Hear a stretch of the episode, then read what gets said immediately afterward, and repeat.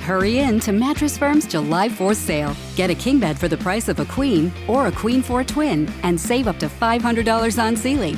Plus, get a free adjustable base with qualifying Sealy purchase, up to a 499 value.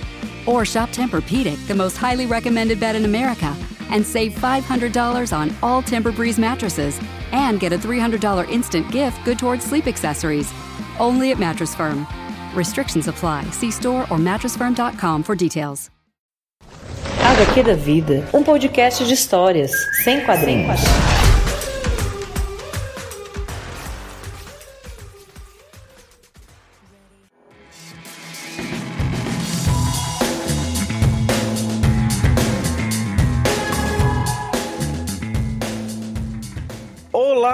ouvintes! Aqui é Dan Carreiro e hoje nós estamos com a HQ da Vida número 87. Hoje iremos falar né, sobre a criminalização da LGBTfobia no STF e também né, sobre o Dia Nacional da Visibilidade dos Homens Trans e Pessoas Transmasculinas. E hoje, né, estamos aí na bancada com Aline Corugloian.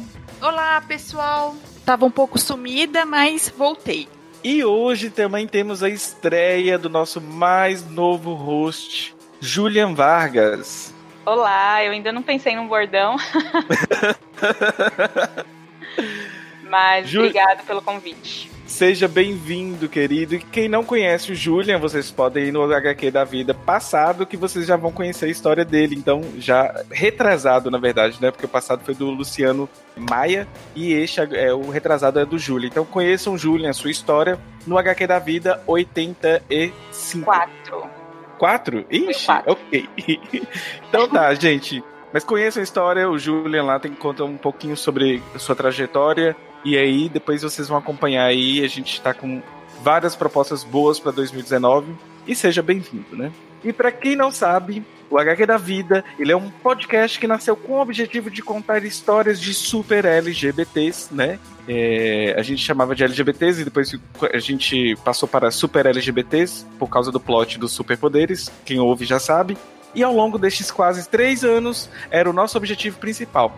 Mas também fomos além e sempre estamos trazendo assuntos correlatos ou que sejam necessários de serem pautados, conforme as derrapadas que estamos vivenciando cada dia no cenário nacional. Antes de irmos para a pauta, né, vamos aos recadinhos da casa. Temos que lembrar que em março vai começar a campanha O Podcast é Delas, lá da, com a Domênica Mendes. Se você é podcaster e ouve o nosso programa ou se você é ouvinte de podcast, procure saber sobre a hashtag O Podcast é Delas e também siga o Twitter. O Podcast é Delas. Oi, eu sou Domenica Mendes, co-criadora do podcast é Delas, e eu estou aqui para convidar a você a participar da terceira edição da campanha. A proposta é bem simples. Nesse mês de março, convide uma ou mais mulheres para participar do seu podcast. É um fato que na nossa mídia existem muito mais homens, então precisamos criar um ambiente em que nós, mulheres, nos sintamos mais confortáveis para participar. Aumentar a presença de mulheres nos podcasts é fundamental para que a mídia cresça e se torne mais plural e diversa. E isso já está mudando. Em 2017, tivemos cerca de 50 a 60 participantes na campanha. No ano passado, esse número subiu para 250 podcasts participantes, e diversos outros programas nasceram a partir disso. Mas esse ano, a gente quer mais. Então, para participar é muito fácil. Se inscreva através do site opodcastdelas.com.br e em março publique episódios com pelo menos uma mulher participante. Podcasts que já tenham mulheres na equipe fixa podem se inscrever também. Isso ajuda a divulgar ainda mais a campanha e esses projetos. Aos inscritos, enviaremos o um material de divulgação e demais instruções sobre como identificar o seu episódio como participante do Podcast é Delas 2019. Lembrando que quem participou o ano passado precisa se inscrever esse ano também. Os participantes também contam com uma grande rede de divulgação de seus episódios durante o mês de março e estarão ajudando a tornar a Podosfera um lugar ainda mais inclusivo. Aguarda sua inscrição na campanha O Podcast é Delas 2019. Tchau! Agora tenho que falar para vocês sobre a nossa vaquinha lá do HQ da Vida. Nós estamos fazendo uma vaquinha para comprar um gravador H5 e já temos 16,5% da meta e também para comprar câmera para o canal. Se você quiser nos apoiar, o link está na postagem deste programa. E se você gosta deste programa e quer ser nosso apoiador recorrente, você vai em padrim.com.br barra HQ da Vida. E não se esqueça de assinar o nosso spin-off, que é o nosso canal no YouTube chamado Doutora Drag. E eu, hoje, né, eu também gostaria de agradecer ao Felipe Mendonça e a Débora Prado pela ajuda lá com o contato, né, com a nossa, uma das nossas convidadas do dia. Felipe Mendonça e Débora são do Chutando a Escada. E agora direto ao programa, né?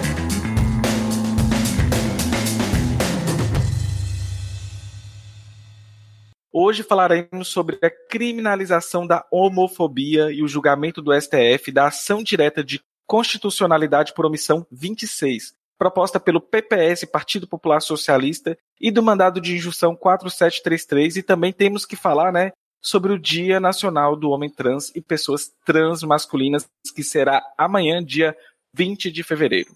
Agora, depois desse monólogo enorme, vamos às nossas maravilhosas convidadas do dia. Temos aí que Caia Coelho. Oi, gente, boa tarde. Olá, boa tarde. Explique para o nosso ouvinte quem é você na fila do pão, né, Caia? Eu sou militante transfeminista, atuei durante muito tempo na rede, numa organização a nível estadual chamada NATRAP, Nova Associação de Travestis e Transsexuais, que surge a partir de divergências com a ANTRA. Sou estudante de Direito também. Escrevo para um blog chamado Trans Advocate e eventualmente para o coletivo Transfeminismo. Ai, que bacana. Eu já, já não sabia do Trans Advocate que você escrevia para lá. E temos também que a Bruna de Lara. Quem é você na fila do pão, Bruna? Oi, gente, tudo bom? Olá, tudo bem? tudo bem. Uh, então, eu sou repórter do Intercept Brasil. Eu sou feminista, fiz parte do coletivo Não Me Calo entre 2015 e acho que metade de 2017. Sou uma mulher bissexual, me assumi para minha família literalmente horas antes de postar um texto no Intercept falando sobre a criminalização. E que mais? Uh, escrevi com as outras mulheres do Não Me Calo um livro chamado Meu Amigo Secreto, Feminismo Além das Redes. E acho que é isso. Olha só, eu já conversei com, a, com o pessoal do Nome Calo, a gente fez uma vez uma divulgação de um catarse que estava acontecendo, era uma meta de, de arrecadar um, não sei quantos mil reais, e tá aqui no HQ da vida. Olha, não, não sabia dessa outra informação. Sejam bem-vindas aqui ao programa. Hoje a gente conta aí com a ajuda de vocês para a gente desembolar este assunto, que é um assunto assim polêmico, porque ao passo que todos da bancada aqui somos LGBTs, né, pessoas transexuais, lésbicas, gay, bissexuais, quando a gente vai falar sobre este assunto, parece que a maioria, né, o consenso comum, o, o senso das pessoas mais raso de fazer debate, acha que a gente está meio que indo na contramão do debate, ao invés da gente trazer as reflexões para pensar do que está sendo feito, né? Então, uhum. o texto da Bruna me inspirou muito e o texto que a Caia também compartilhou também me inspirou muito. Então, a partir dele aqui a gente vai fazer um, um andado, né? Então, né, e aí continuando, a gente precisa falar então sobre a defesa feita pelos queridos, né, Paulo Iotti, Tiago Viana, do Grupo Gay da Bahia, Alexandre Bahia, do Grupo de Advogados pela Diversidade Sexual e de Gênero, Ananda Pucha, eu não sei se o, pronome, o, sobrenome dela pronuncia-se assim, né, lésbica, e a Maria Eduarda Guiar da Silva, que é representante da Associação Nacional de Travestis, Travestis e Transsexuais, ANTRA. E aí a gente teve, né, é, essa defesa da DO, mas antes da gente começar, tanto Bruna quanto Caia falar sobre as questões mesmo que a gente precisa falar sobre encarceramento, punitivismo, a gente precisa começar do básico, que eu até falei com a Aline, assim, explicar para o ouvinte, né, o que que é uma ADO, né, hoje o programa está indo ao ar dia 19 do 2, o ministro Celso de Mello não terminou de ler o seu voto de 108 páginas, né, e ficará para finalização no dia 20 do 2, amanhã. Mas antes, só para explicar para o ouvinte o que, que é uma ADO, Aline.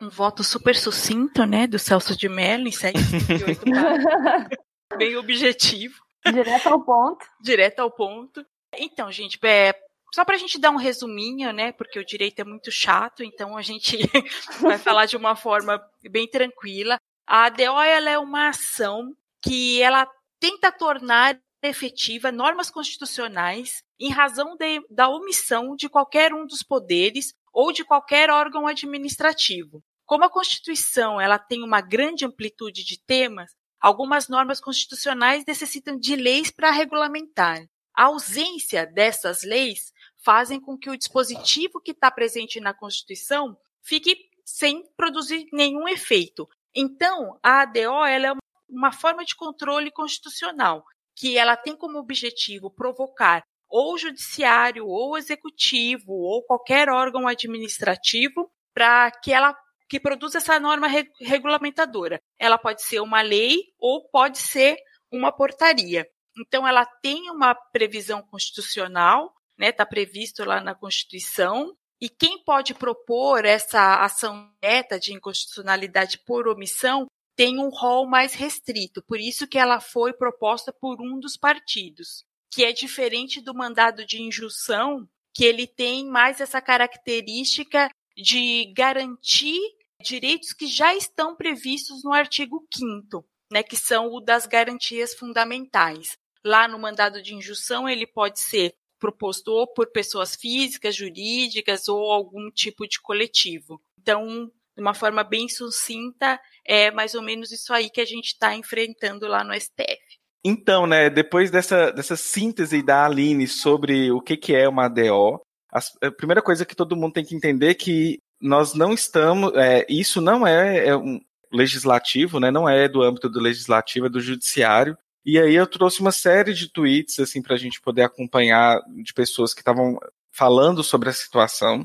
E a gente vai tentar pe pegar também tanto pelo âmbito jurídico quanto o âmbito também político do que significa isso, né? E a Luciana Boitô, né, ela falou assim, sou apoiadora da causa LGBT, mas questiona a estratégia de criminalização do discurso de ódio no STF. Não cabe ao judiciário tipificar crime nem dar interpretação ampliada a uma norma penal. Imaginem uma corte bolsonarista o que faria com essa mesma estratégia futuramente. Ela fala que não há legitimidade no STF como Tribunal Constitucional de ordenar a criação de um tipo penal. Esse papel é do parlamento e isso interfere na divisão dos poderes. E os ministros do, do STF não são eleitos nem têm essa competência. E isso, de certa forma, fere a, a democracia. E assim, ela fala assim que muita gente acredita na justiça neutra, né? Porém, a Aline já disse isso aqui várias vezes, a justiça não é neutra e ela opera a favor de alguém, né? Sempre é a favor de alguém. E nunca é a favor dessas minorias. Então a gente já tem aí uma situação que a gente já entrou em uma seara, e é até bom que a Caia também é do estudante de direito, então já provavelmente deve ter visto esse questionamento aí também, né, Caia? Vi sim, eu acho realmente muito delicado o STF estar tá, é, legislando, porque o, cada presidente tem direito a nomear três ministros do STF. O Bolsonaro já tem dado várias ofensivas contra o Supremo desde antes de, se eleger. Então, realmente me parece preocupante que a gente abra esse precedente.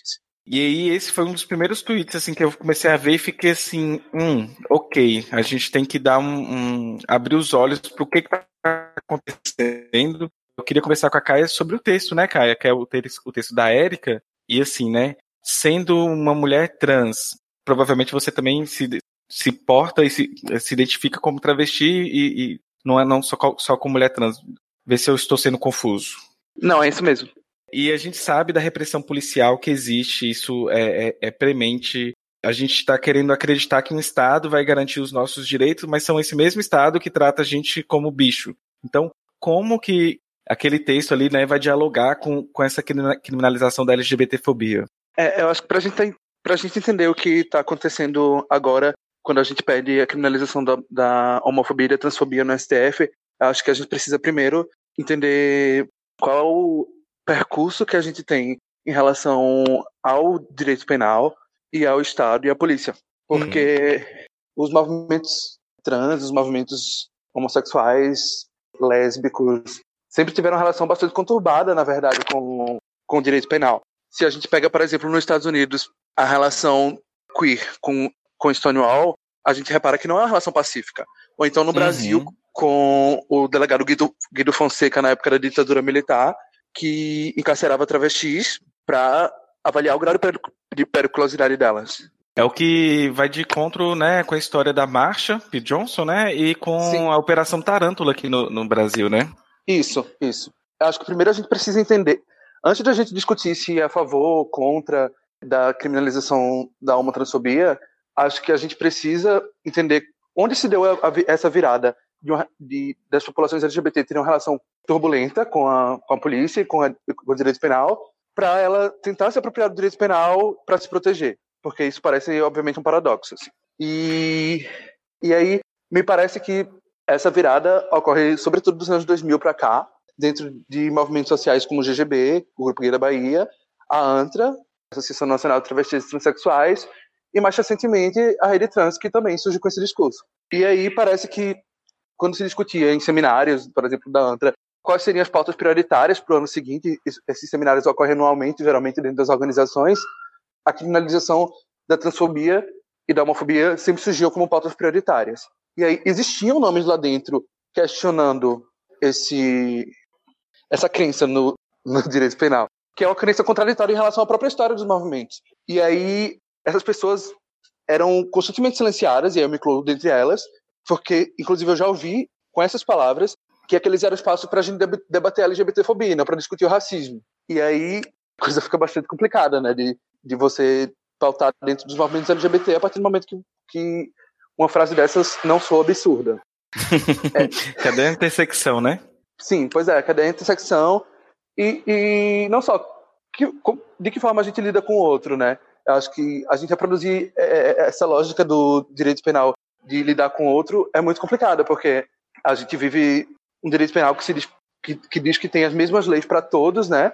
Mas que fornece uma série de garantias que não são distribuídas igualmente entre os encarcerados.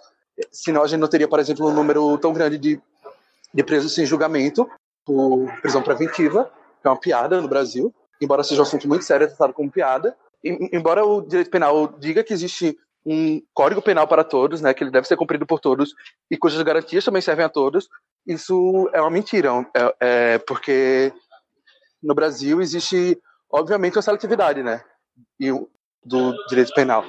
Não é à toa que, por exemplo, em relação ao número total da população negra no Brasil, a população carcerária é, é 10% maior. A gente tem 53% da população negra no Brasil e 63% da população encarcerada negra. Então existe uma, uma, existe uma conta que não fecha, assim. Sim. Tem até uns, uns dados aqui que eu peguei do livro O que é encarceramento em massa da Juliana Borges. Ela fala que, que o Brasil, né, a população prisional não para de, cres de crescer e segundo os dados do Levantamento Nacional de Informações Penitenciárias, Infopem, a gente tem a terceira maior população prisional do mundo, ficando atrás de Estados Unidos e China, tendo deixado a Rússia em quarto lugar em junho de 2016. Então, nós temos 726 712 mil pessoas presas no país, o que significa cerca de 352,6 presos para cada grupo de 100 mil habitantes. Mas o que nos leva, ela fala que assim, ela vai desenvolvendo durante o livro dela, é como, como essas relações raciais são bem prementes na, no, no, nosso encarceramento.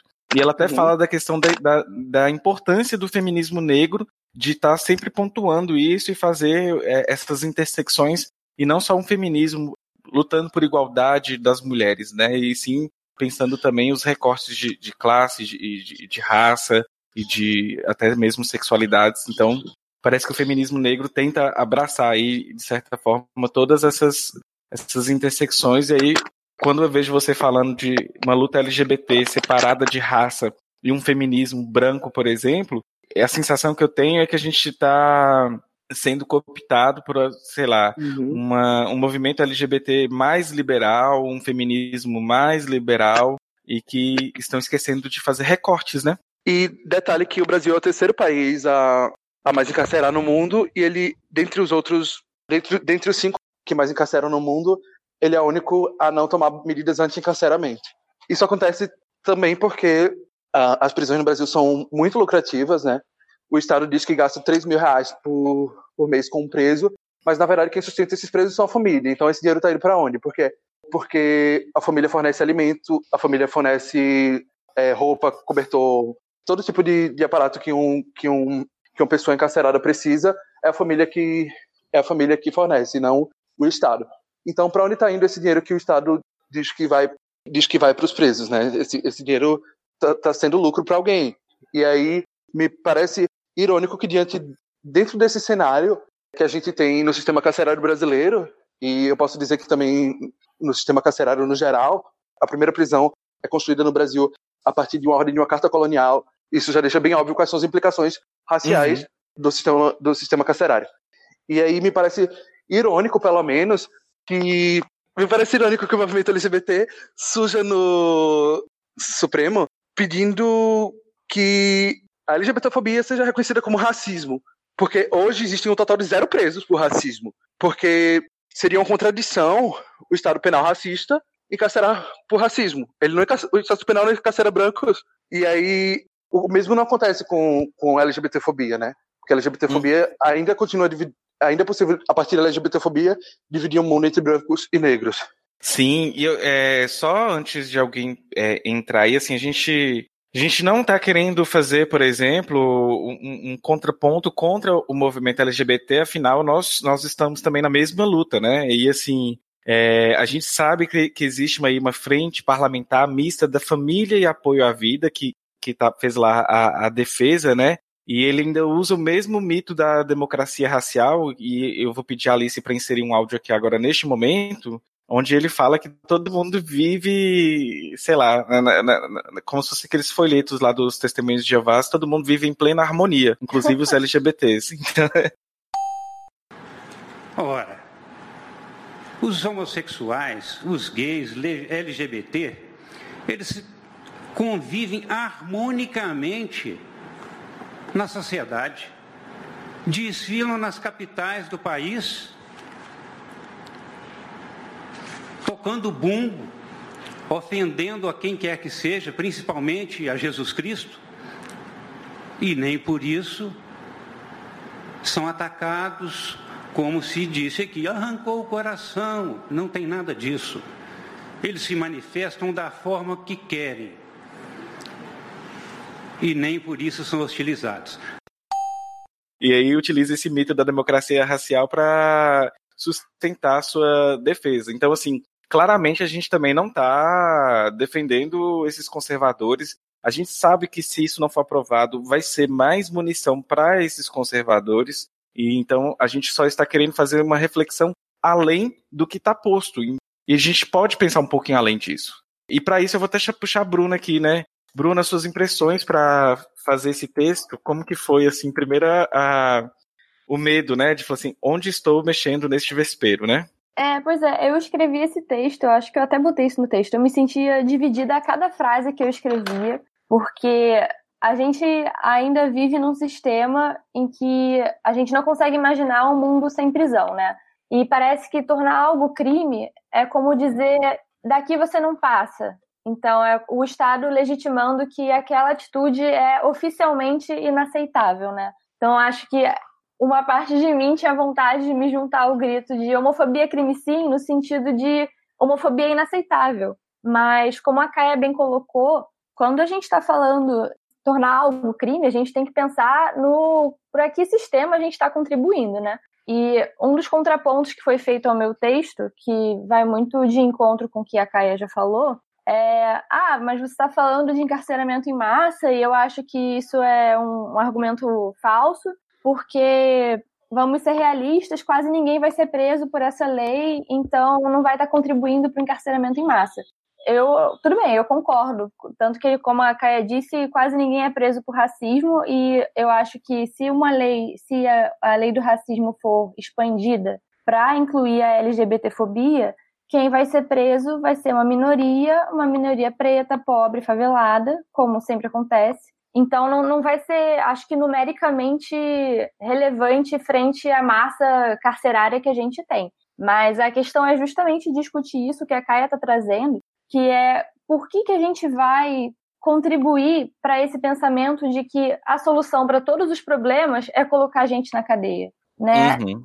Porque, uh, como diz um dos tweets que eu li, e eu, eu acho que eu coloquei no meu texto, a gente tem dificuldade de pensar no mundo sem prisão, mas a prisão, a Angela Davis diz isso, né?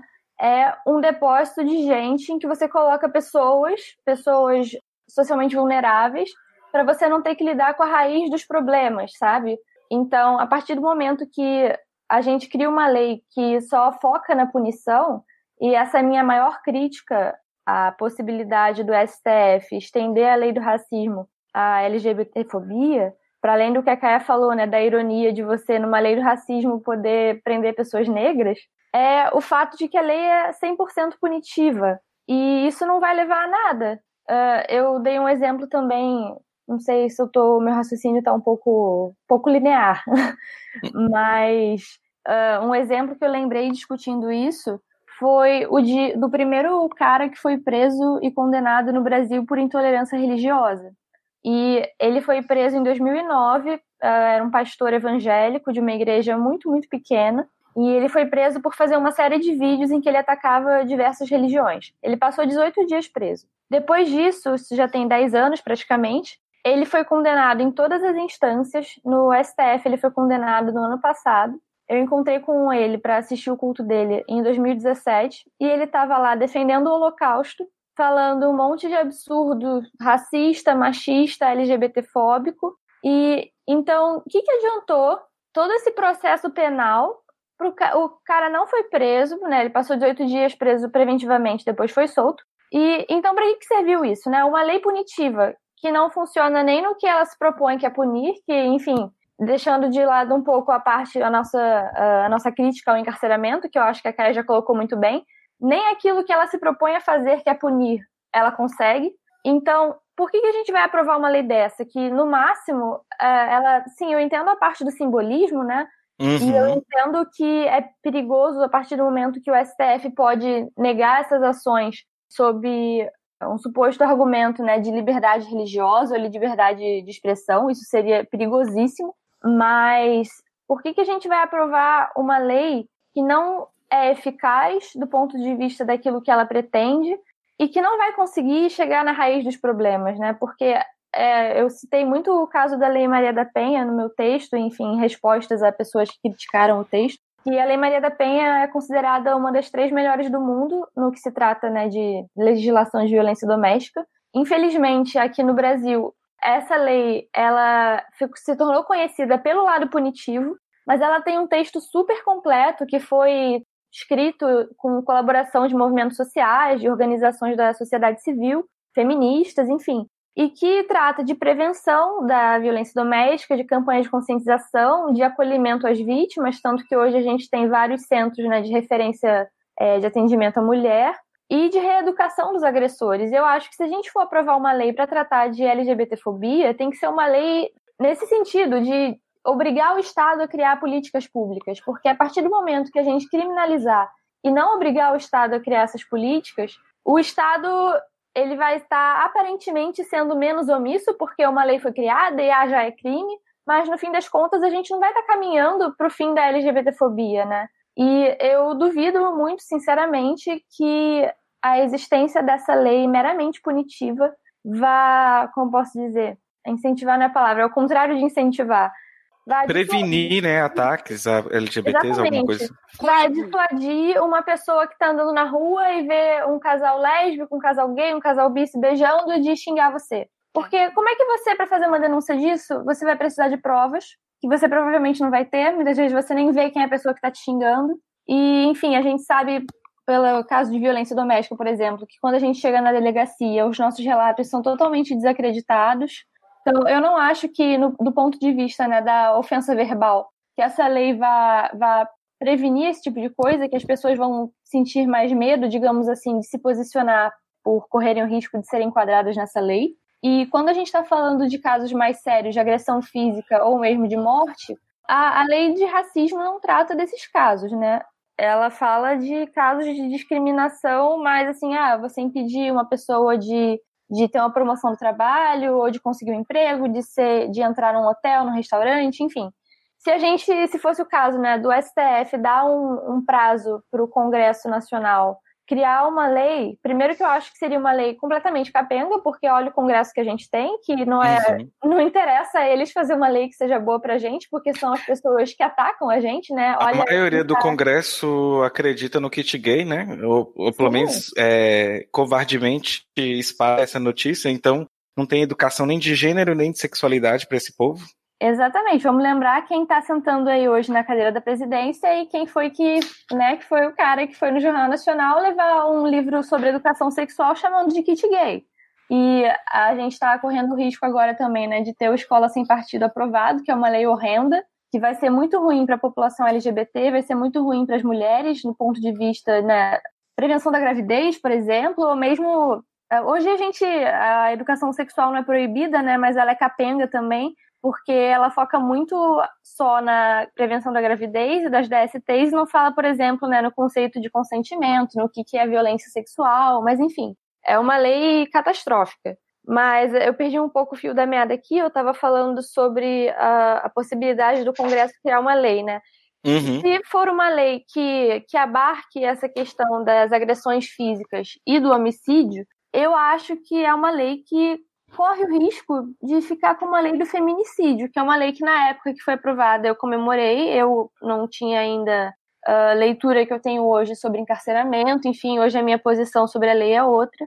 Mas falando da eficácia dela, a Suzane Jardim fez um post no Facebook falando disso, né? É muito difícil você enquadrar um feminicídio como feminicídio, porque uh, os policiais, o sistema judiciário faz um malabarismo para que aquilo seja enquadrado como homicídio puramente, né? São leis que nascem mortas, na verdade, porque ela não tem nenhum tipo de eficácia. Exatamente. Então eu acho que a gente correria também esse risco. E tudo bem, a gente tem uma lei que, ah, agora a gente vai poder dizer que uma mulher que foi morta por ser trans, isso é um crime de ódio, é transfobia. Mas na prática, sem a gente ter uma conscientização é, da polícia, do judiciário, sobre o que é transfobia, sobre o que é LGBTfobia, as chances desses crimes serem enquadrados né, de acordo com essa nova lei é baixíssima. A lei do feminicídio, você vê que é uma lei que vem já no encalço da Lei Maria da Penha, que é uma lei que ajudou muito na conscientização sobre violência contra a mulher, porque, como eu falei, é uma lei que tem um texto bem completo, apesar das partes de políticas públicas, algumas como a reeducação de agressores não ter saído do papel, enfim, é uma lei que já vinha no encalço de outra que já tinha ajudado na conscientização. A gente não tem hoje a conscientização sobre LGBTfobia. O discurso está totalmente na mão da extrema-direita, que fala que uh, você criminalizar, ou mesmo, enfim, você dizer que é errado você ser homofóbico é você uh, ir contra a liberdade de expressão, a liberdade religiosa.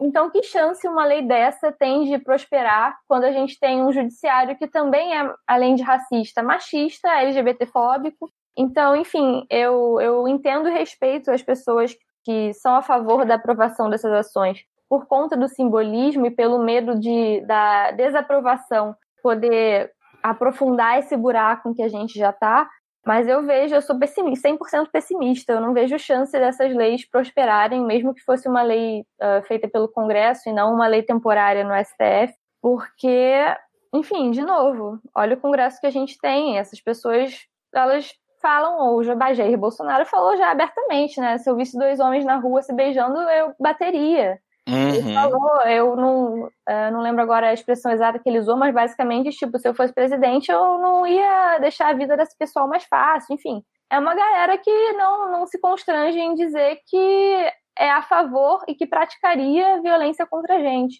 Então, eu não consigo esperar nada de bom nesse mandato, né, em relação a legislações.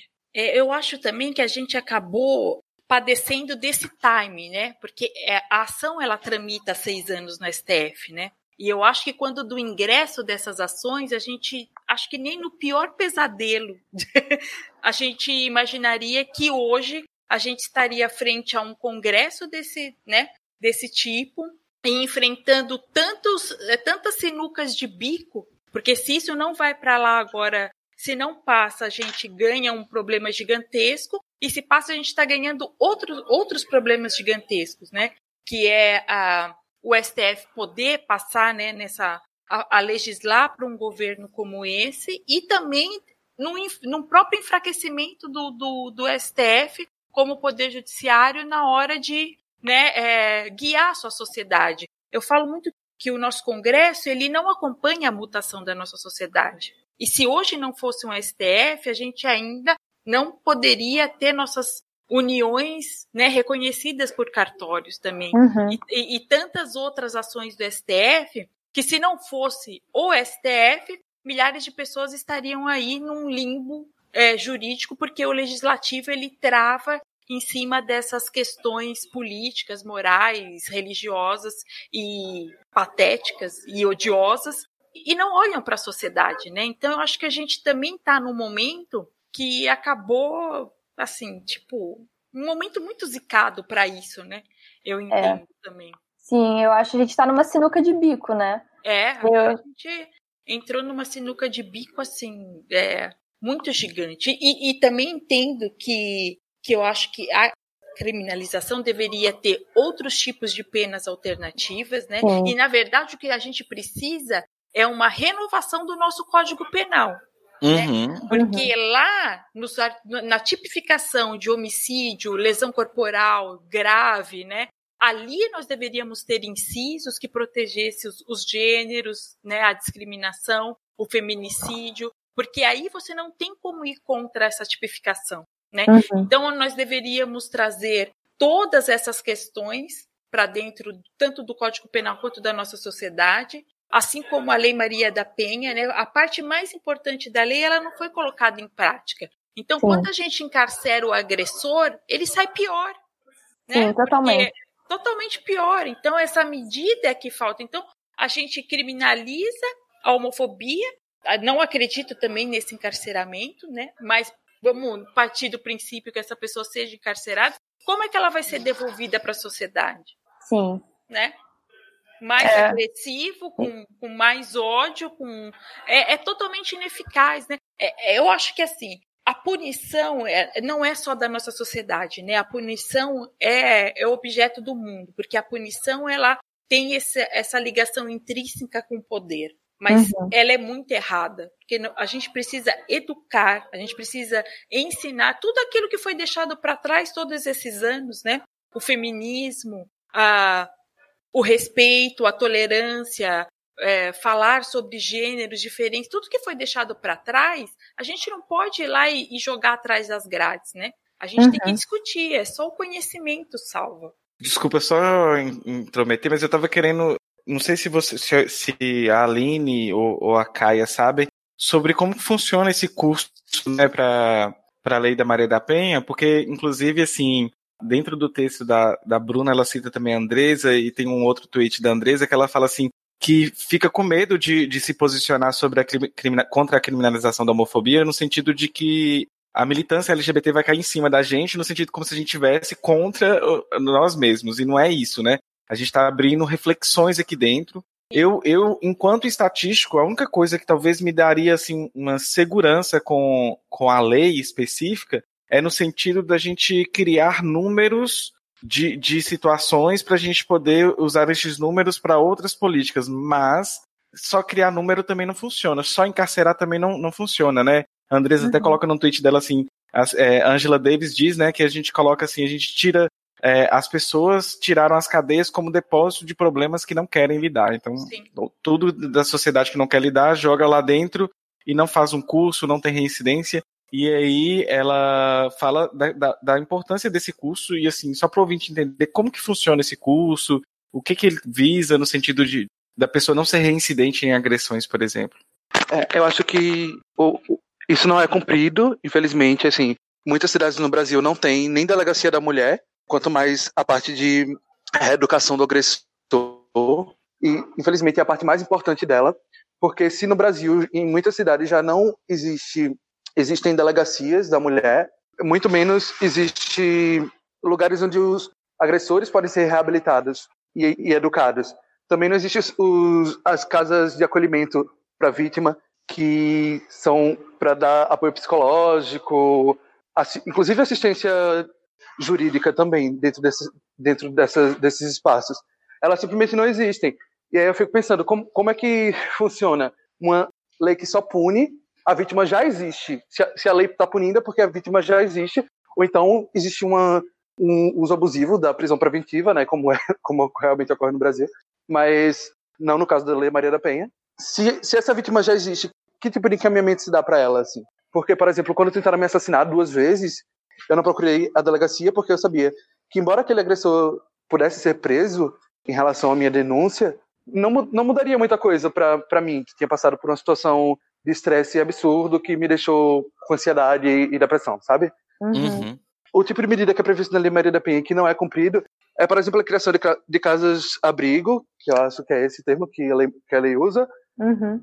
A criação de campanhas publicitárias, né? E centros onde o agressor também vai ser reeducado para ele não reincidir. E aí, eu acho que eu acho que essa parte da reeducação dos agressores foi a que menos saiu do papel. Eu lembro de uma reportagem da agência pública que uh, um repórter lá foi numa reunião de um grupo que foi criado né, para reeducação de agressores. E eu posso estar enganada agora, inclusive vou checar e depois falo com vocês qualquer coisa, a gente corta isso. Mas eu acho que em São Paulo, por exemplo, que é o maior estado do país, só tinha um centro. Isso não saiu do papel mesmo. De resto, a gente teve, assim, a gente teve uma melhora significativa. A gente, uh, em 2006, a gente tinha 500 e poucos dispositivos que faziam parte da rede de enfrentamento à violência contra a mulher, é, centros de referência, casa-abrigo, núcleos especializados. Uh, e de 500 e pouco, a gente passou em 2016 para mais de mil. Então, assim, claro que para o tamanho do nosso país, né, e para o tamanho da população afetada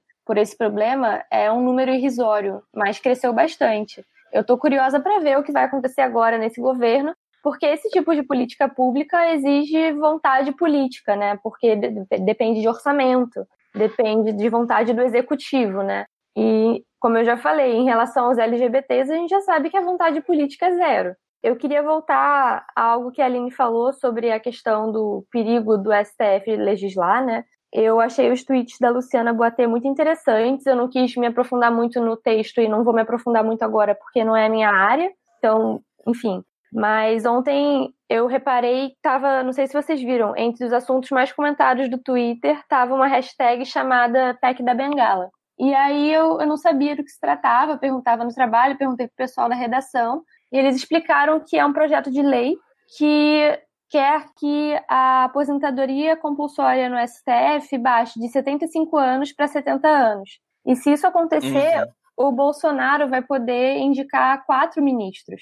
Uhum. E aí, hum. olha o perigo que a gente vai correr tendo quatro ministros indicados pelo Bolsonaro e que, dependendo da idade deles, são ministros que vão ficar aí no STF durante tal, anos, décadas, né? E como que isso pode se voltar contra a gente no momento em que o STF começar a legislar a partir de pontos de vista bolsonaristas, né? Eu estava atenta é, nesse lance da, da PEC da Bengala, porque lembra quando tinha que o pessoal estava ventilando a ideia do aumento do número dos ministros? Uhum. na época da eleição, né? E, e, isso é visto como um grande ataque à, de, à democracia. Quando isso foi feito nos Estados Unidos, gerou um burburinho, porque é uma coisa horrível, né? Então, a alternativa para não se aumentar o número dos ministros era fazer com que eles saíssem antes, né, do que hoje já é regulamentado, e dessa forma ele pudesse ter um controle maior do STF. Entendi. E é interessante, eu fui ver, tipo, na hora eu não, eu não sabia do que se tratava, eu cliquei lá na hashtag para ver os tweets, e quase todos os que eu vi citavam o voto do Celso de Mello, porque ele citou a Simone de Beauvoir, uhum. citou a Judith Butler. Então a gente vê que a galera estava querendo fazer essa campanha pela diminuição da, da idade de aposentadoria, justamente porque ele seria um ministro que sairia pela idade e ele estava ali falando coisas progressistas e, enfim, então, eu não tenho uma posição fechada sobre isso. Uma pessoa no Twitter me falou ontem uh, que a gente já tem um precedente do STF legislar, claro, mas uh, eu não sabia que a gente já tinha um precedente do STF criminalizar. E a pessoa comentou comigo que a lei do racismo já foi ampliada uma vez para contemplar o antissemitismo.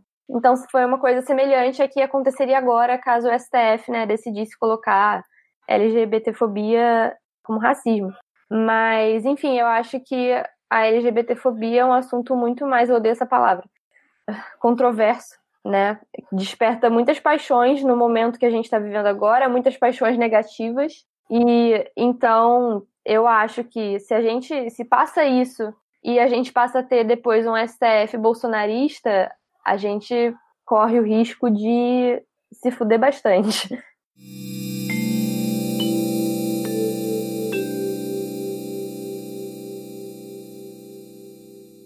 Uma coisa também que, que, que tem que ser falada aqui neste programa é que, ao invocar também o antipunitivismo, o abolicionismo, os problemas decorrentes dessa criminalização, muita gente que está mais à esquerda dentro dos debates também é, falaram muito sobre a própria esquerda ser punitivista e a Sabrina Fernandes. E, inclusive, a Sabrina Fernandes, o Murilo Araújo são pessoas que eu convidei para gravar conosco hoje. O Murilo não daria por causa de uma reunião e a Sabrina está saindo para gravar o documentário que ela está anunciando aí que logo mais vai chegar. E aí ela está falando da questão da, da, do punitivismo, mas que o punitivismo de esquerda, ele é, na verdade, ela, ela literalmente colocou assim, é como se fosse um buraco de minhoca ideológico que une tanto a esquerda quanto a direita em certos momentos com adeptos ao senso comum acerca do que é crime.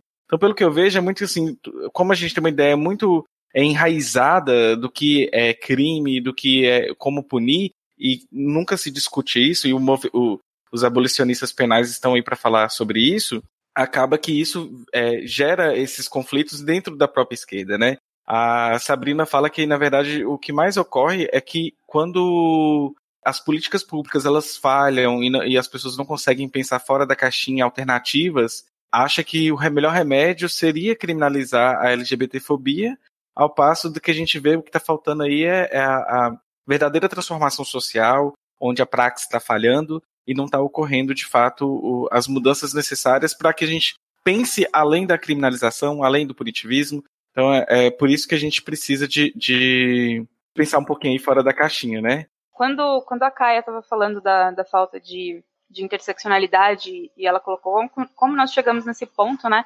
Eu lembrei de um meme que eu vi de, de grupos de fora, assim, especialmente dos Estados Unidos, falando como foi, por exemplo, Stonewall, né, de, de, do confronto com a polícia e, e, toda essa discussão e a galera saía pra rua com faixa, assim, essas bichas odeiam, odeiam a polícia, né?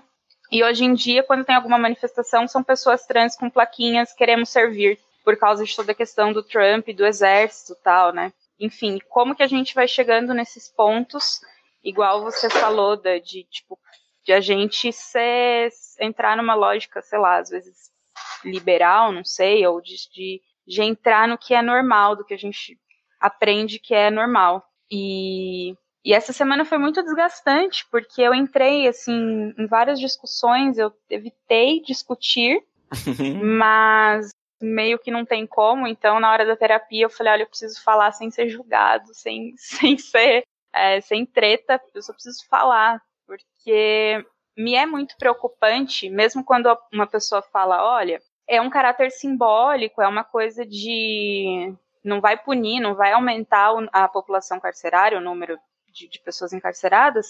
Só que assim, se é simbólico, por que, que a gente tem que começar pelo punitivismo? Por que, que a gente tem que, que pensar por esse lado? Precisamente. Né? Não, por que, que a gente não pensa em projetos de educação? A educação vai resolver a longo prazo, muito possivelmente, mas eu não vejo quando que, que essa criminalização, que essa punição vai resolver at all, sabe? Uhum. Porque a pessoa não vai deixar de, de ser homofóbica, transfóbica, ou seja, ela vai evitar certas coisas, certos conflitos, certas atitudes, por medo de ser pego na lei. Não porque ela pensou diferente, não porque realmente teve uma mudança ali. Então a gente não está consertando um problema, gente, é o Estado meio que limpando as mãos, lavando as mãos e falando assim: olha só, galera, a gente fez a nossa parte, agora é um problema social, é um problema que a sociedade tem que discutir, a sociedade elegeu esse Congresso, então, assim, o que, que vai ser discutido em sociedade? Uhum a gente tem uma tanto uma sede assim, né? A gente, eu tô falando em sociedade, não tô falando só de, de pessoas LGBT, mas é uma sede tão grande de punitivismo e achar que é isso que vai resolver, como a Suzane Jardim colocou no texto dela, que a Bruna linkou no texto, ótimo texto, Bruna, o seu por sinal. Obrigada. É, mas que assim, a prisão surge como um instrumento de controle necessário. Então, vai lá e prende, tipo, ou, ou acha que resolveu dessa forma, assim, muito, muito simples, como se fosse uma posição do Estado, ah, o Estado vai reconhecer a LGBTfobia como algo tão grave quanto o racismo, quando na verdade o Estado é racista pra caramba, uhum. e, e, tipo, em que pé que a gente vai ficar nisso, né?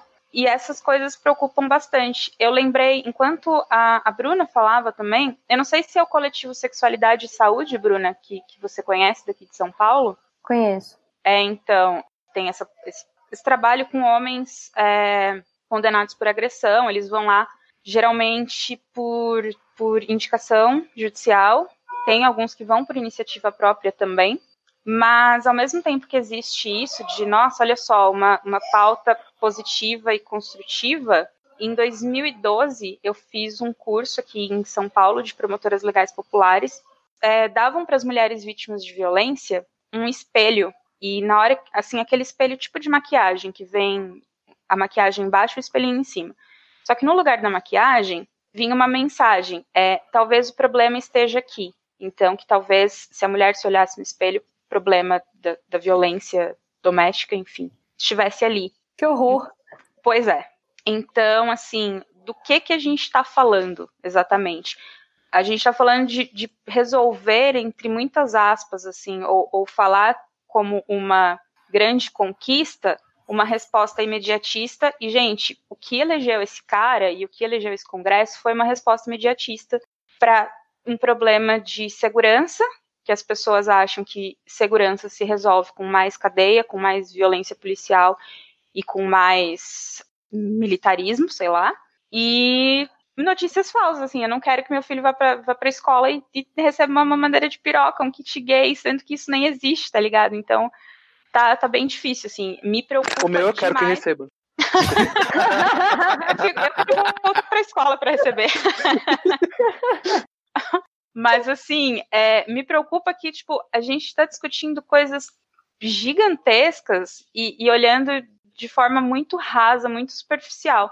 É, a Bruna colocou isso no texto. Vou te citar, Bruna. Esse não é um debate de apenas dois lados e o meu jamais será o deles. E é isso, assim, não é porque, ah, olha lá, o cara trans, bi, se posicionando contra a criminalização. Sim, sou contra, mas não porque eu sou contra nós, é, é, um debate muito mais profundo do que isso, cara. Sim. Era isso. Eu lembrei, enquanto você falava, eu li recentemente o livro da Angela Davis, é Estarão as Prisões Obsoletas, e ela fala que pra gente parece que a prisão é um dado da vida como é o nascimento e a morte. Sim. A gente não consegue pensar em uma vida sem prisão, mas ela comenta, houve um momento na história em que também a escravidão parecia um dado da vida como o nascimento e a morte, e a escravidão acabou houve um momento, ela fala do linchamento, que no Brasil a gente ainda tem muito linchamento, né? Mas, enfim, quando o linchamento era uma política de Estado, que também não se conseguia pensar na vida sem isso. E, mas a gente só vai conseguir começar a pensar na vida sem isso a partir do momento que a gente desnaturalizar a prisão e começar a pensar em alternativas. E, claro, não existe uma única alternativa à prisão, né? Ela, inclusive, fala isso no final do livro dela são múltiplas alternativas que envolvem basicamente uma mudança cultural, né? E você não muda a cultura da noite para o dia. E você Uhum. definitivamente não muda a cultura com prisão, com cadeia. Sim, E, é, enfim, eu marquei isso do seu texto também. É, eu queria, assim, depois eu vou passar para o Dan direito, mas assim, tem dois livros. Um acho que já foi comentado no HQ, aquele Transfeminismo, Teorias e Práticas, da Jaqueline Gomes de Jesus. Maravilhosa, já foi até entrevistada por nós aqui no HQ. Sim, tem um, um artigo nesse livro que se chama A Prisão sobre o Corpo Trans, Gênero e Significados Sociais, do Guilherme Gomes Ferreira. É, eu estava lendo esse artigo, relendo esse artigo hoje, e fala como é o tratamento de pessoas trans e travestis em presídios é, em Porto Alegre, que ele trata. E assim, eu acho bom a gente começar a ler essas coisas, porque a polícia não vai deixar de ser racista e nem transfóbica, homofóbica de, do dia para noite. Uma lei, uma criminalização não é uma varinha mágica. E tem um livro de um coletivo estadunidense é, anarquista chamado Crime Think, né, o, o coletivo. O livro se chama Dias de Guerra, Noites de Amor. E eu peguei a conclusão de um capítulo, né? O capítulo se chama Se você vencê-los em seu próprio jogo, você perde, que eu já acho um puta nome de capítulo da hora. Mas Uhum. a conclusão é assim: o sistema no qual vivemos oferece somente jogos nos quais todos perdem, então por que jogá-los? Cabe a nós inventarmos novos jogos mais alegres e empolgantes do que os antigos. Não vamos tentar derrotá-los em seus próprios jogos, mas fazê-los participarem dos nossos. É uma coisa muito poliana? Pode ser, mas assim, cara, é até uma. Sei lá, a gente já vive numa distopia. Se a gente está discutindo isso em 2019, a gente já falhou como sociedade absurdamente. Então, assim, vamos pensar em outras coisas, porque do jeito que tá, a gente só vai jogar mais gente na cadeia e daqui a pouco a gente vai virar o alienista do Machado de Assis. Uhum. E só fazer um gancho aqui, pessoal. A Bruna estava falando sobre linchamentos. A gente já sorteou aqui no, no HQ da Vida o livro Linchamentos, a Justiça Popular no Brasil, do José de Souza Martins. Esse livro é maravilhoso, assim, em termos de, de, de dados para a gente é, trazer e desvendar isso mesmo, né? Como que funciona nessa dinâmica brasileira. E lembrando de Estado, né? A, a, o Julian falou sobre o Guilherme Gomes. O Guilherme Gomes também tem um livro chamado Travestis e Prisões. É fruto ou do TCC ou da dissertação dele. Ele estava no meu é, Facebook doutorado, há muitos anos. Já doutorado? Eu lembro ah. que ele é muito novinho, olha só. E eu, eu lembro que eu acompanhava ele assim, de longe, mas eu lembro, comprei o livro e chama Travestis e Prisões. Acho que é isso. Você já leu também, Caia? Li sim, é maravilhoso. Eu acho que eu li como o produto da, da, da, da, do mestrado ou do doutorado dele, não tenho certeza. É, que bom que ele continua a trajetória dele acadêmica, né? Já, parece que é uma pessoa que. um aliado cisgênero que está fazendo o close certo, e isso é bom. e não um fazemos mais que a nossa obrigação, né, Caia? Eu acho. eu queria fazer um comentário sobre isso que o Julian falou, que acho que a Bruna tinha falado antes também, de não ser esse tipo de, de crime que vai hiperlotar as cadeias. É verdade. A gente vê quais são os crimes que prendem no Brasil hoje e que deixam as, cade as cadeias amarrotadas de gente. São os crimes de tráfico, de roubo e de furto. Os crimes contra a vida, contra a dignidade sexual e de violência doméstica são baixíssimos, tão baixos que o crime de estupro não chega a 1% dos presos brasileiros hoje. Então, mas se por um lado isso é verdade, por outro lado a gente tem uma situação carcerária já absurda que um preso influencia nessa situação. Totalmente. A gente, a gente, a gente carcerar mais uma pessoa já é uma situação já situação assim é, fora de controle. Dentro de uma situação fora de controle já é bastante grave. E aí eu acho que vale a pena ressaltar para essas pessoas que dizem que ah não é não, não é o não é esse tipo de crime que vai lotar as cadeias, é que, que as cadeias já são lotadas primeiro de tudo. Uhum. E, se, e, segundo que você ser contra a criação de, de novos tipos penais, isso já foi falado também, mas eu gostaria de frisar, você ser contra a criação de novos tipos penais, de, na verdade, você ser contra o encarceramento, né? você ser contra o, a responsabilização. Porque a responsabilização tem a ver com, inclusive, permite, é, não permitir a reincidência ou não permitir, por exemplo, aquela pessoa que foi vítima de, uma tentativa de homicídio que ela seja morta. Assim. É, e aí, por exemplo, é, a medida que cria uma distância mínima entre o agressor e a vítima é uma coisa que pode ser tomada. E aí só um, um gancho aqui, Caia, no caso, assim, só para o ouvinte entender, tem muito a ver com a situação que você passou, né? Você sofreu uma, uma tentativa, duas tentativas de homicídio e se talvez tivessem, se você se sentisse seguro a ponto de denunciar esta pessoa e essa pessoa passasse por esse processo de responsabilização, de educação, talvez até algo de que aproximasse você, algo também que tomasse conta de você, no sentido de que isso gerou um processo que envolveu a saúde mental sua, né? Te, uhum. te deixou abalada, se sentir insegura, porque tem um estado que não te faz se sentir segura.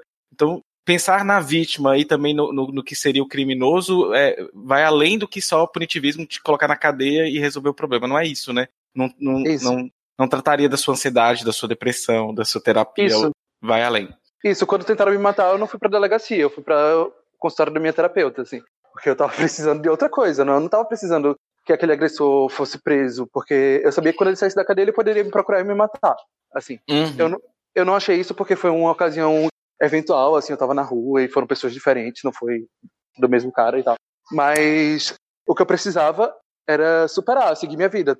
É, um psicopata frente, já assim. colocou fogo na minha casa e, e, a intenção dele era matar a gente e ele ainda ficava ligando falando que não tinha completado o serviço. Nossa. E minha mãe denunciou ele e tudo mais. E quando estavam para poder finalizar e prendê-lo, chegou um oficial de justiça, mas anos tinham passado e minha mãe já tinha morrido. E eu preferi deixar para lá e continuar minha vida em paz.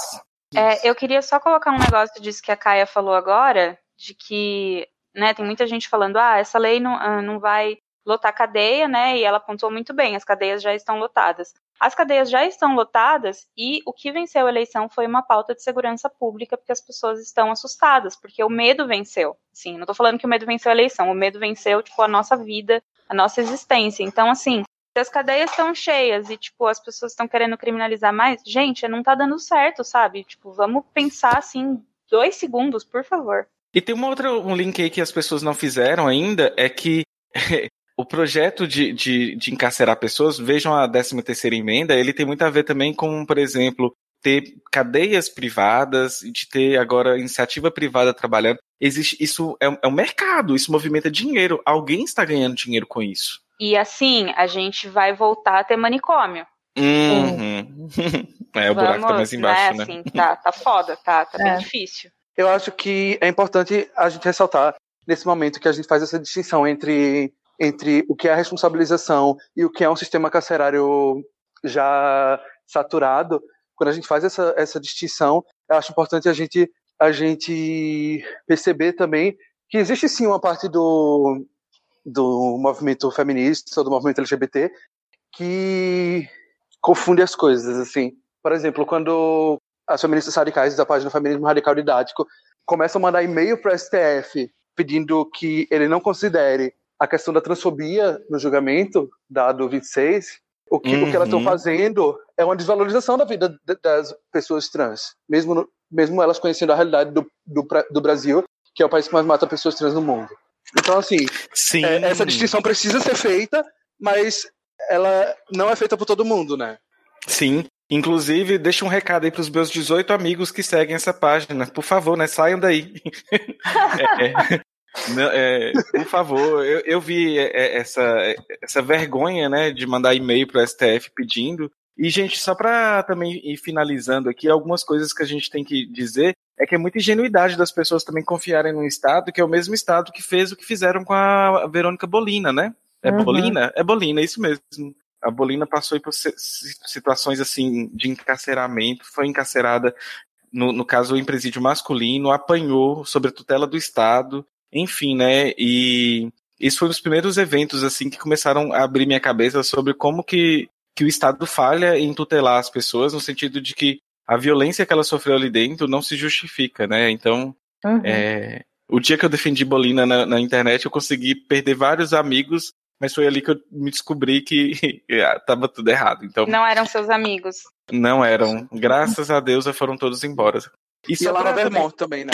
É, Laura Vermont. Nossa, gente, se a gente começar a pegar casos assim, um elencar. monte. é, a gente vai elencando histórias e histórias de como que o Estado é falho, como que o Estado deveria estar, estar protegendo a gente e não protege. Então, assim, é lógico que todo mundo aqui quer se sentir seguro, todo mundo quer que sejamos LGBTs de um país que se sente seguro, mas talvez essa não seja uma boa alternativa. Eu vou até ler um caso aqui. O Murilo Araújo, né? Ele escreveu um texto no Medium e também fez uma thread no Twitter, né? Ou um fio no Twitter, que é uma, um- é uma história assim que dá muitos plot twists e como a gente, enquanto é, a branquitude, tem que pensar um pouco sobre como que pauta, né? a- já basta ter um problema, eu, enquanto gay, cisgênero, tenho que falar isso, né? Do movimento LGBT ser muito GGGG, então a gente que é gay e que tem um, um pingo de alteridade, a gente sempre tá- tem que fazer esse exercício aí de, de consciência, sobretudo pensar nossa cisgeneridade e aí também é, quando mistura pensar cisgeneridade com branquitude, parece que fica totalmente distante dos verdadeiros LGBTs em maioria, né? Que são pessoas negras, pessoas pobres, são também pessoas trans, então não adianta fazer um recorte GGG branco que não vai dar certo. Tem um caso muito assim, um plot twist, que é do Elamin, que é um, um gay e ativista LGBT. Esse cara, é, um, um cara bêbado, achou que ele tinha sido xingado e começa a bater nele, ele reage, ele bate, dá uma cadeirada no cara. Na mídia, isso nos Estados Unidos, isso foi em 2016, na mídia, o, Elamin, ele é negro e muçulmano, né? Então ele foi portado na mídia como um, um, brutamontes e como ele estivesse errado. Só que tinham provas de, por exemplo, de que foi o cara que provocou ele, foi o cara que começou a agredir ele, porque o cara achou que ele tinha xingado ele. Enfim, isso virou um, uma, uma onda tão grande, porque o, o cara que o Elamin bateu, ele também era um casal, era um casal de gays, só que gays brancos. E o Elamin ia ser, ser processado e preso, né, com 50 anos de prisão, por homofobia no caso. Só que o que mais estava reforçando isso, e como a mídia caiu nele, como que as pessoas caíram, todo mundo caíram em cima dele, foi mais pelo fato dele ser negro e dele ser muçulmano. Então, os vídeos de segurança mostravam lá que a versão que ele contou, mesmo assim a mídia fez, fez corpo mole, né? Fingiu, fez a botânica. E tempos depois, o próprio cara, que é um, um dos, dos bêbados do casal, né, gay, é, admitiu que não tinha certeza de que foi o Elamin que tinha xingado ele mesmo para poder fazer isso. Então, basicamente, quase que um homem negro e gay, né, teve a imagem escrutinada criminalizada na mídia por dias e quase foi condenado a 50 anos de cadeia porque ninguém colocou em dúvida a palavra de um cara branco que o acusou de homofobia sem ter certeza do que tinha escutado. Mas ele, ele chegou a ser condenado, não foi, Dan? Por, por agressão. Ele foi condenado a nove anos por agressão. E os caras brancos, com os caras brancos não aconteceu nada, porque, óbvio, tipo, um cara negro muçulmano, nossa, assim, é racismo, islamofobia. Hum. Mas eu vou achar aqui, mas acho que ele foi condenado. Tem, tem sim. Tá no fio do, do, do, do Murilo DC que achei. Realmente. E ao fim e ao cabo, a pessoa negra foi condenada, né? Então, ou seja, tínhamos três gays, três gays na história. Um era negro e dois, dois eram brancos. Tirem suas conclusões. É, e vale lembrar que, do ponto de vista do, da teoria do direito penal do inimigo, que é uma teoria que divide o direito, que pretendia dividir o, o direito penal entre o direito penal do cidadão e o direito penal do inimigo, e aí o que distingue um do outro seria a reincidência, a, a, vida no crime, organização criminal e coisas do tipo, é, e que na verdade é uma, é, é, uma, é uma teoria bem racista e, e, e teoricamente já combatida no mundo e que não está no ordenamento jurídico, mas ao mesmo tempo está na prática criminal, inclusive do Brasil, que, que essa teoria ela, ela, surge no marco de 2001, né, dos atentados da Torre Gêmea, que os Estados Unidos é, borbulham em islamofobia. Então, a gente observar como como as nossas práticas penais estão muito conectadas a, a racismo no mundo inteiro. É, temos que repensar. É, façam suas leituras, comecem a estudar Angela Davis, procuram ler. Tem um livro muito fácil que é o da própria Juliana Borges, que é quase um livro fácil de ler rápido. Então, o que é encarceramento em massa? Gente, tem muita coisa para poder ser pontuado, mas é, eu acho que a gente conseguiu até vencer assim bastante pontos da pauta, né? Vocês queriam fazer mais fechamento sobre o assunto? Em algum momento, acho que foi o Dan que falou sobre a questão das estatísticas, né? Eu sou um pouco. Bom, eu sou pessimista em tudo, pelo visto. Eu sou um pouco pessimista em relação a essa questão das estatísticas também, porque, por exemplo, a Lei Maria da Penha existe há mais de 12 anos e a gente não tem hoje estatísticas nacionais sobre uh, agressão à mulher. A gente tem aqui no Rio o Instituto de Segurança Pública costuma fazer anualmente o dossiê mulher, que é muito completo, enfim, então eles geram dados muito bons, mas nos outros estados é muito difícil você conseguir dado, enfim, eu no ano passado eu fiz uma matéria sobre sobre aborto e eu queria saber quantas pessoas estavam presas por aborto no país. Foi uma dificuldade gigantesca. Eu entrei em contato com a Secretaria de Segurança Pública de todos os estados, com o Infopem, com uh, o Judiciário dos estados, e não consegui um número final, porque não existe, eles não, não fazem essa contabilização, sabe? Então, eu sou pessimista também em relação a essa parte das estatísticas. Acho que isso também depende de, de vontade política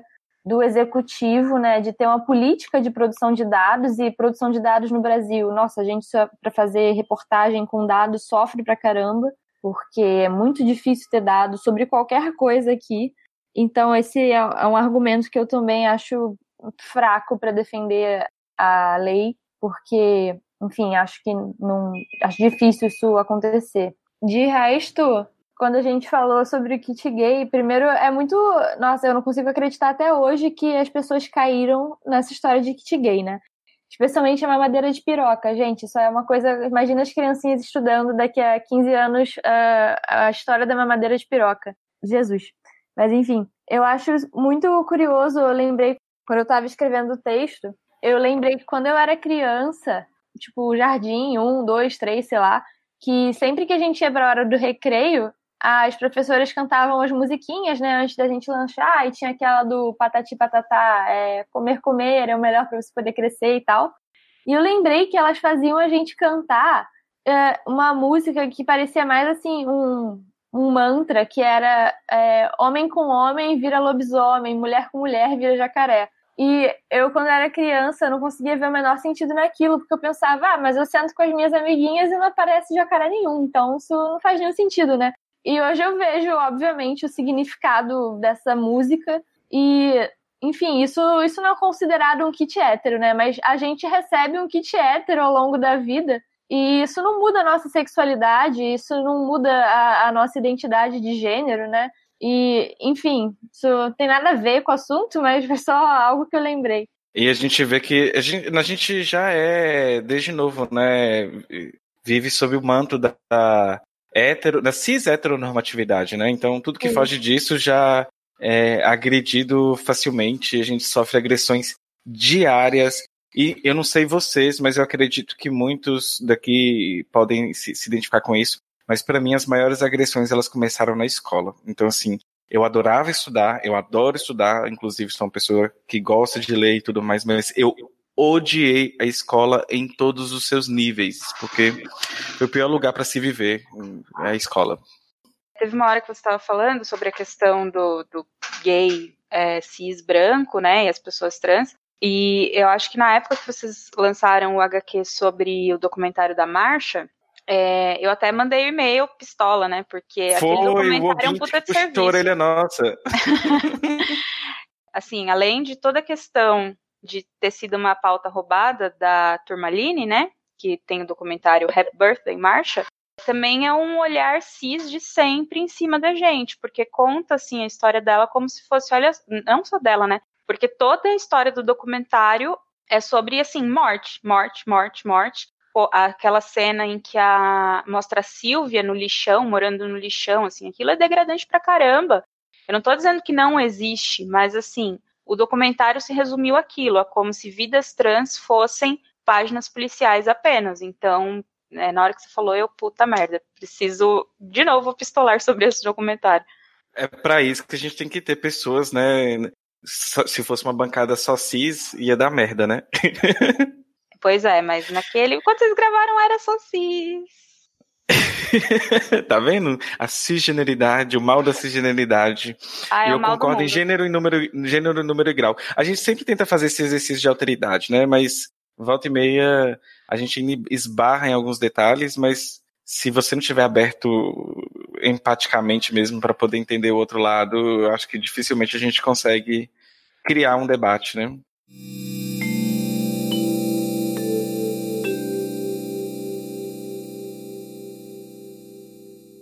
Enfim, gente, eu gostaria de agradecer todo mundo aqui pela, pela, pela participação, mas a gente não acabou porque a gente precisa terminar o programa falando sobre o Dia Nacional, né? Uma data brasileira, né? O Dia Nacional do Homem Trans e de, de pessoas transmasculinas.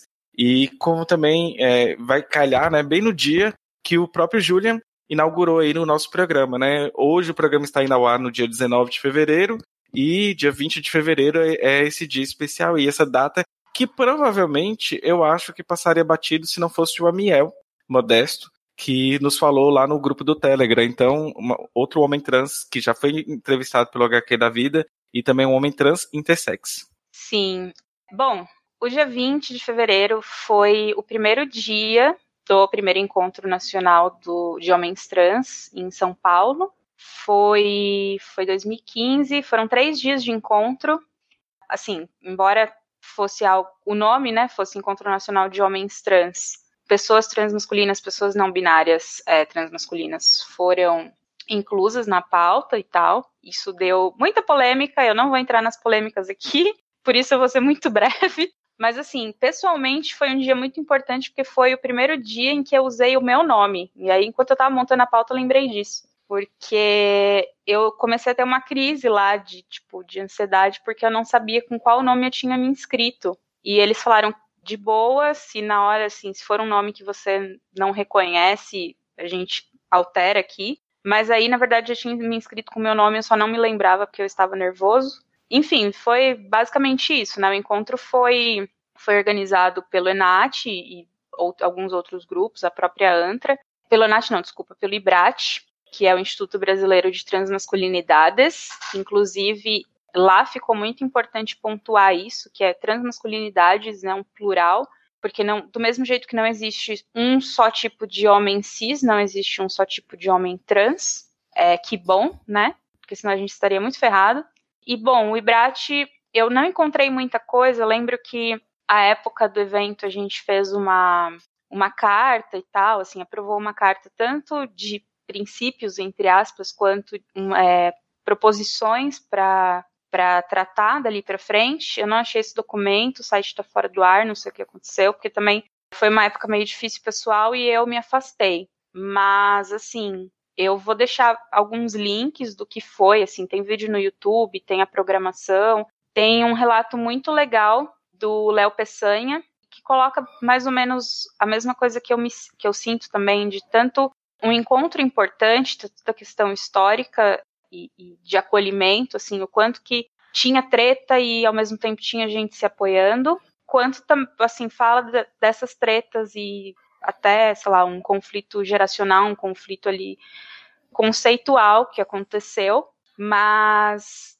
cara, assim, teve, teve muita coisa, assim, teve um resgate histórico do movimento, teve diversidade das expressões de gênero, como que fica a questão dos homens trans dentro do transfeminismo, foi até a Jaqueline que estava nessa mesa, despatologização, saúde do homem trans, é, o homem trans grávido dentro dessa pauta de saúde, né, e, e saúde para além do, da reposição hormonal, cidadania como um todo, então moradia, segurança, emprego, e a lei de identidade de gênero, que tinha até um rapaz da Argentina falando sobre como é a lei de identidade de gênero lá.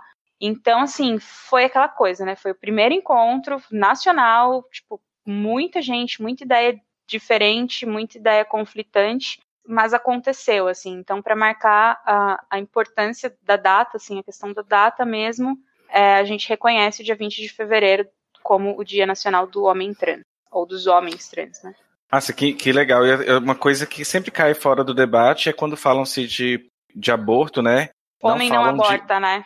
É, e sempre esquecem que quando você fala homem não aborta, você está falando sobre com um olhar bem cisgênero, né? Então está, estão excluindo aí homens trans do debate. Então é um debate bem cissexista, né? Até esses dias eu retuitei alguém que estava falando assim: "Ah, alguma alguma TERF quer menstruar no meu lugar?"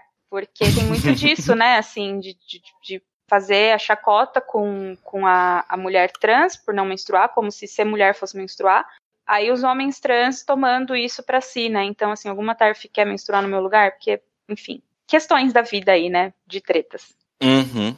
Enfim, essa, essa data também é importante a gente lembrar, é, Júlia, que o Amiel até pontuou lá pra gente sobre a, a Liga Transmasculina João Neri, deixa eu só puxar aqui. Lá Liga Transmasculina Carioca João Neri. É, uma, é um, é uma liga nova, né? Tá aí, já nasceu há pouco tempo. É no Rio. Entrei em contato com os rapazes até para gravar hoje conosco, porém houve uma falha na comunicação, então eles entenderam que era para falar das histórias pessoais dele, igual faz a HQ da vida, tipo, conversar com o Gabriel e com o Murilo, mas para falar da história pontual do Gabriel e do Murilo e não da liga. Então, Sim. assim, de qualquer maneira, eu vou colocar o link da liga, da página da liga para vocês seguirem e quem tiver interesse, eu acho bom é, é, esses coletivos que podem, as pessoas podem se sentir amparadas, né? Fora que leva o nome do João Nery, é igual você pontuou aí, eu vi você falando assim, ah, tem um conflito geracional, né? Algumas pessoas eu sei que podem ter um conflito geracional com o próprio João Nery, mas nenhuma pessoa deixa de, de negar a importância do João Nery para os homens trans. Então, acho que isso também, de certa forma, é relevante a gente pontuar, tanto no programa de homenagem ao João Nery que a gente fez, é, logo após o seu falecimento, tanto quanto no próprio programa que a gente entrevista o João Nery, né? Como que ele se sentia responsável aí pelos homens trans afora e como que ele sempre quis ajudar esses homens trans. Sim, o, o João era uma referência, mesmo durante o Enat, assim, teve muita polêmica com coisas que ele disse.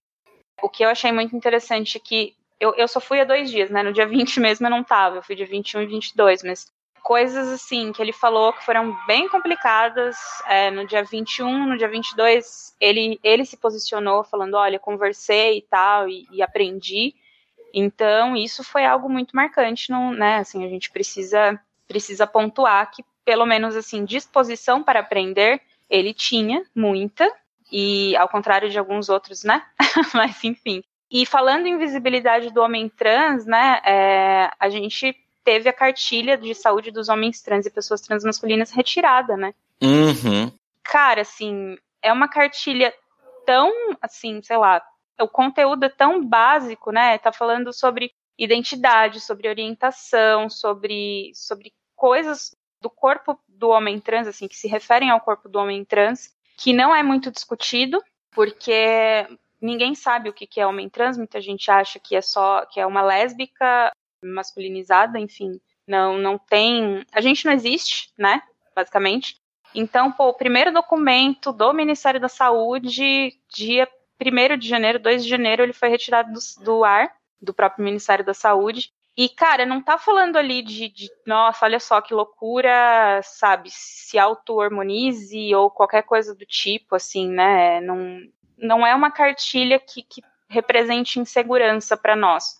Eles tiraram falando que o conteúdo precisa ser revisto, né? Colocaram de volta sem a questão do pump e sem a questão do de utilizar o preservativo, né, no, no sexo oral, cortando a camisinha. Enfim, é, é, mais um apagamento porque, né, a gente vai continuar sendo no, no decorrer do ano aí, pelo jeito, é, como macho e fêmea, como como a partir de um olhar de determinismo biológico que tem nos assassinado só aproveitando, eu sei que eu já fiz isso no meu programa, mas assim, lembrar de Soren Yares também, porque sendo o dia da visibilidade do homem trans, lembrar que duas pessoas transmasculinas se mataram e se mataram por conta de um sistema que nos leva ao suicídio. Assim, os nossos suicídios são homicídios, eu não vou cansar de repetir isso.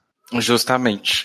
Acho que essa mensagem ela, ela, ela tem que ficar pautada, né, de como que essas violências do Estado, da sociedade, como que elas a, atingem pessoas de formas diferentes, pessoas lidam de forma diferente, né? E ninguém sabe como que o, o outro pode estar de fato.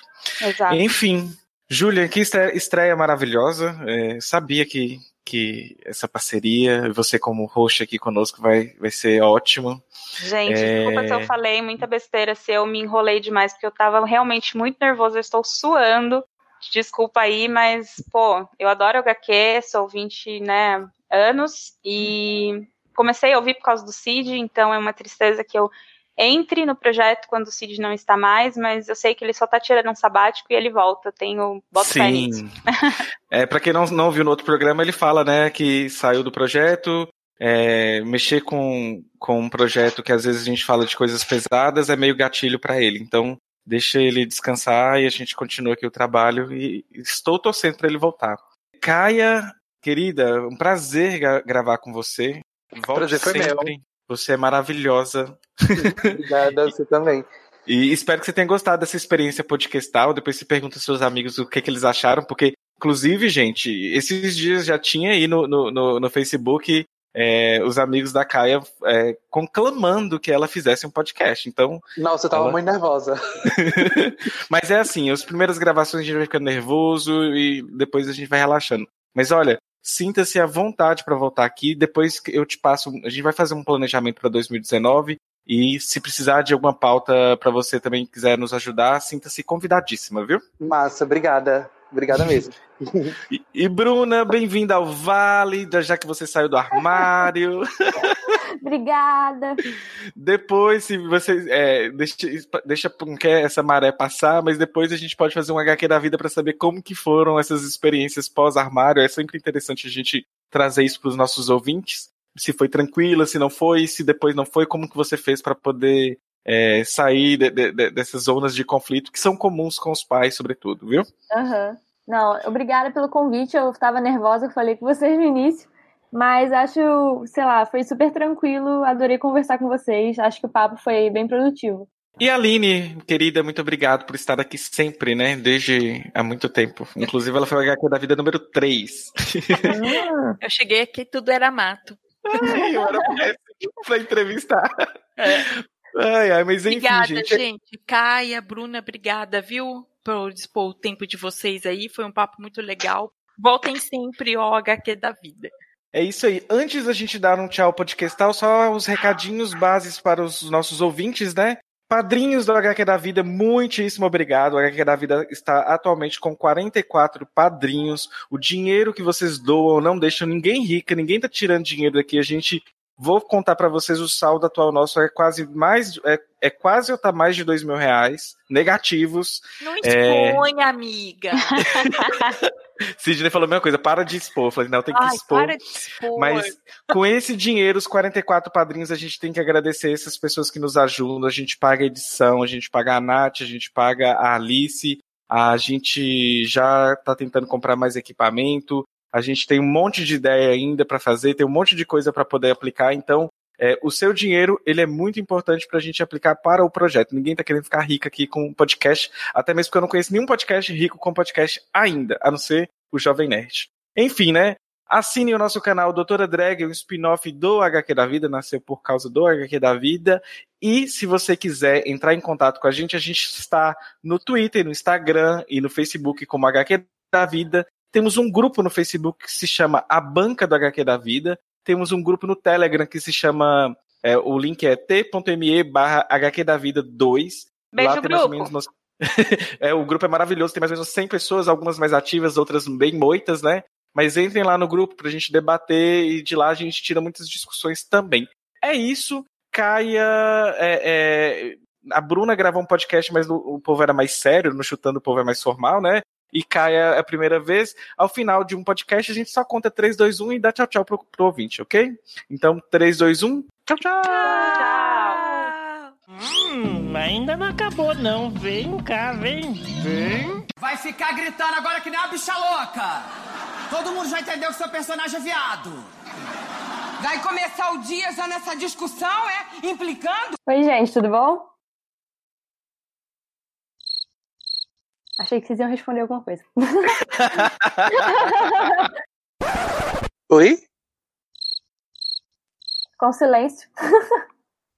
Ah, Pois é, até desconfiei eu- que minha internet tinha caído. Eu também. eu- Gente, não, sou vocês eu me falando no ouviram? mudo. Sim, Sim. ali. Ai, ufa. Eu achei que eu tava Foi eu falando no mudo. sozinha, velho.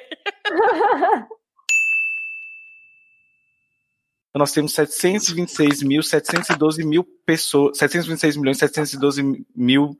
É, epa! Agora acabou. Half-Death.